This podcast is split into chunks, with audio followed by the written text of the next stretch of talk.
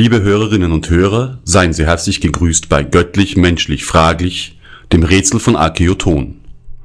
Der Name Argos ist recht häufig in der griechischen Mythologie. Der Baumeister des Schiffs der Argonauten hieß so, ein hundertäugiger Riese, ebenso wie die älteste Stadt Europas oder ein Sohn von Jason und Medea. Und eben auch der treue Jagdhund des Odysseus, nachdem wir in der letzten Folge unseres kleinen Rätselspiels gefragt hatten. Unter den Einsendern der richtigen Antwort wurde Herr Klaus Dieter Prager aus Selze bei Hannover gezogen. Herzlichen Glückwunsch, Herr Prager. Ihr Gewinn, das große Sagenbuch des klassischen Altertums von Michael Köhlmeier, ist auf dem Weg zu Ihnen.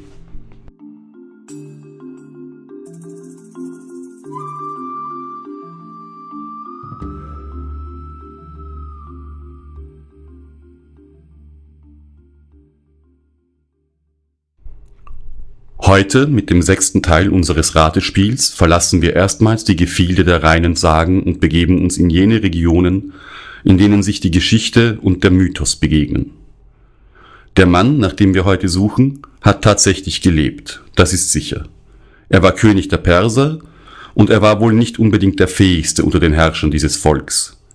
Aber immerhin war er offenbar doch interessant genug, dass schon die alten Geschichtsschreiber von ihm berichteten. Passend zum Thema ist auch der Preis, den wir heute in Aussicht stellen. Zu gewinnen gibt es das Buch Vom Perserreich zum Iran von unserem Redakteur Hakam Baikal.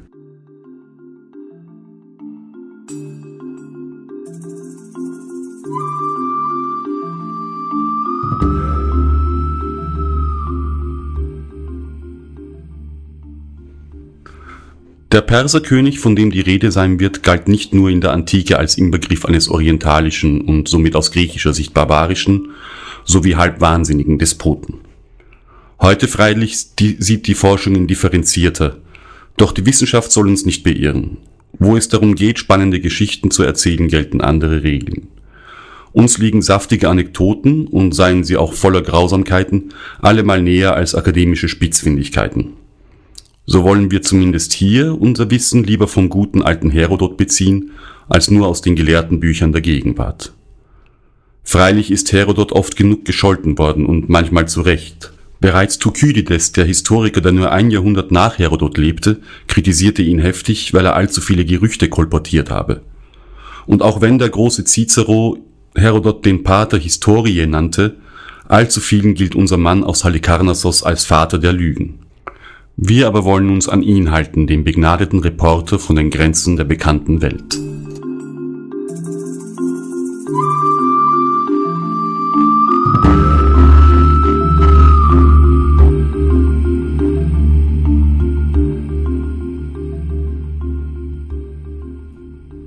Wie bereits erwähnt, galt die Person, die wir heute suchen, als wahnsinniger Tyrann, als Blutschänder, als Massenmörder, als Gotteslästerer.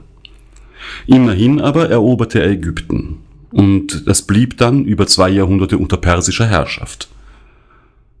Das Reich der Pharaonen war kaum zehn Tage geschlagen, da verlieh der Perserkönig seiner Freude schon auf doch recht eigenwillige Weise Ausdruck. Die Töchter des Adels wurden zu Sklavinnen gemacht und die Söhne waren des Todes. Auch bei den Kindern des Pharaos Psametich machte der Eroberer keine Ausnahme. Dem ägyptischen König selbst gegenüber, der bis zur Niederlage seines Reichs nur sechs Monate regiert hatte, erwies sich der Perser anfangs umgänglicher oder zumindest gnädiger. Das wäre auch auf Dauer so geblieben, hätte der Ägypter sein Volk nicht zum Widerstand gegen die Besatzer aus dem Osten aufgerufen. Er musste darauf, das berichtet Herodot, auf recht ausgefallene Weise sterben. Der Perserkönig zwang den Pharao so lange Stierblut zu trinken, bis er daran starb. Er hätte es besser haben können, auch davon erzählt Herodot, wenn er schreibt, Hätte er Ruhe zu halten gewusst, so hätte er Ägypten als Statthalter zurückerhalten, denn bei den Persern zählt königliches Geblüt viel.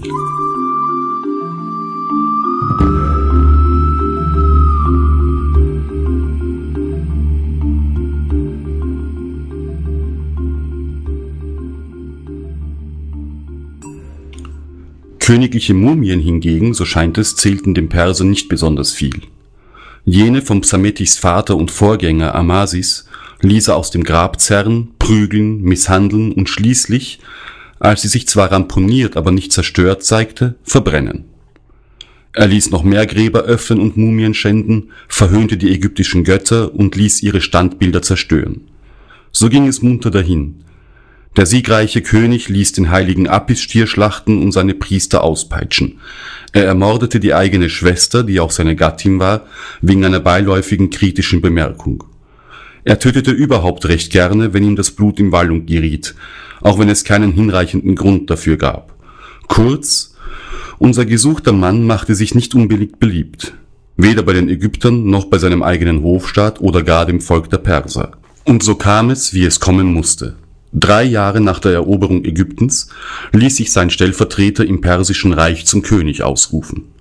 Der Gesuchte, der sich bis dahin in Ägypten aufgehalten hatte, machte sich auf den Weg zurück in seine Hauptstadt, um den Usurpator zu vertreiben. So weit kam er allerdings nicht. Der König starb noch unterwegs in Syrien an den Folgen einer Beinverletzung, die er sich selbst zugefügt hatte.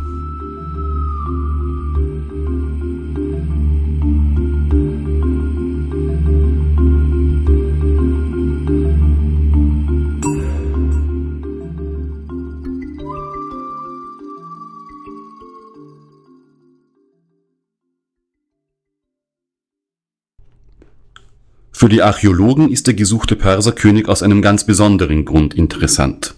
Herodot berichtet, der Eroberer habe eine Streitmacht von 50.000 Soldaten in die Wüste ausgesandt, um einen Tempel in der Oase Shiva zu zerstören. Das Orakel von dort hatte nämlich seinen Untergang prophezeit. Das ausgesandte Heer erreichte sein Ziel nie, und es kehrte auch nicht zurück. 50.000 Mann verschwanden spurlos in der Wüste, wahrscheinlich in einem gewaltigen Sandsturm und bis heute konnte niemand die Überbleibsel dieser Armee entdecken. So kommt also alle paar Jahre der eine oder andere Forscher auf die Idee, nach ihr zu suchen, nach dieser Geisterarmee der 50.000. Und vor vier Jahren beschloss die ägyptische Altertumsverwaltung sogar, Touristen in die Suche einzuspannen. So hatten alle was davon. Allerdings, die Armee des Perserkönigs wurde nicht gefunden.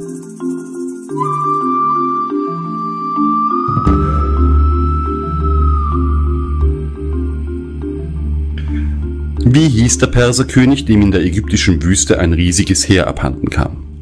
Schicken Sie die Antwort bitte bis Montag, den 17. Dezember an redaktion.abenteuer-archäologie.de. Besuchen Sie in der Zwischenzeit auch die Webseite unseres Magazins www.abenteuer-archäologie.de. Erfahren Sie dort das Neueste aus der Archäologie und stöbern Sie in unserem umfangreichen Archiv. Vergessen Sie bitte nicht bei Ihrer Antwort auch Ihre Postadresse anzugeben. Noch vor Einsendeschluss erwartet sie eine Überraschung am Kiosk. Bereits am 7. Dezember erscheint Epoch, die weiterentwickelte Version unseres Magazins. Einen Vorgeschmack darauf finden Sie im Internet unter www.epoch-magazin.de. Epoch übrigens geschrieben E-P-O-C.